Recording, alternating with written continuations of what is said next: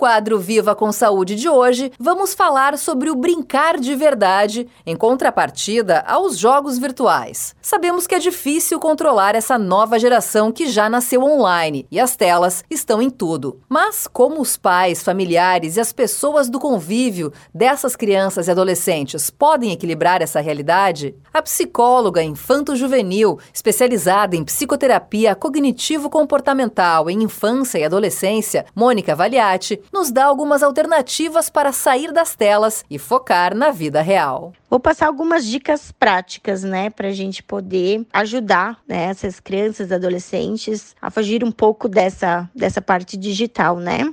Então, garantir que os aparelhos não sejam o único foco na hora de brincar. Então, assim, uh, eu sempre digo colocar que cada dia é dia de um brinquedo, né? Às vezes as crianças não conseguem explorar de uma forma adequada, mas hoje é o dia dos carrinhos, hoje é o dia dos super-heróis, e que esse brincar seja muito importante também, que os pais participem. É legal também utilizar da distração, convidar para um passeio, convidar para fazer um bolo, convidar para fazer outras coisas que não sejam só, né, uh, estar na frente das telas. O exemplo é muito importante, então não adianta você ficar na frente das, da, do computador, do, do seu tablet, do seu celular, né? E exigir que a criança não tenha esse mesmo comportamento. Então a gente tem que dar o exemplo. Então eu sugiro que a família também tenha um, uma hora determinada de utilização de celular e que depois isso seja uma regra geral em casa e finalize. Sempre, sempre tentar priorizar a brincadeira da vida real do que a virtual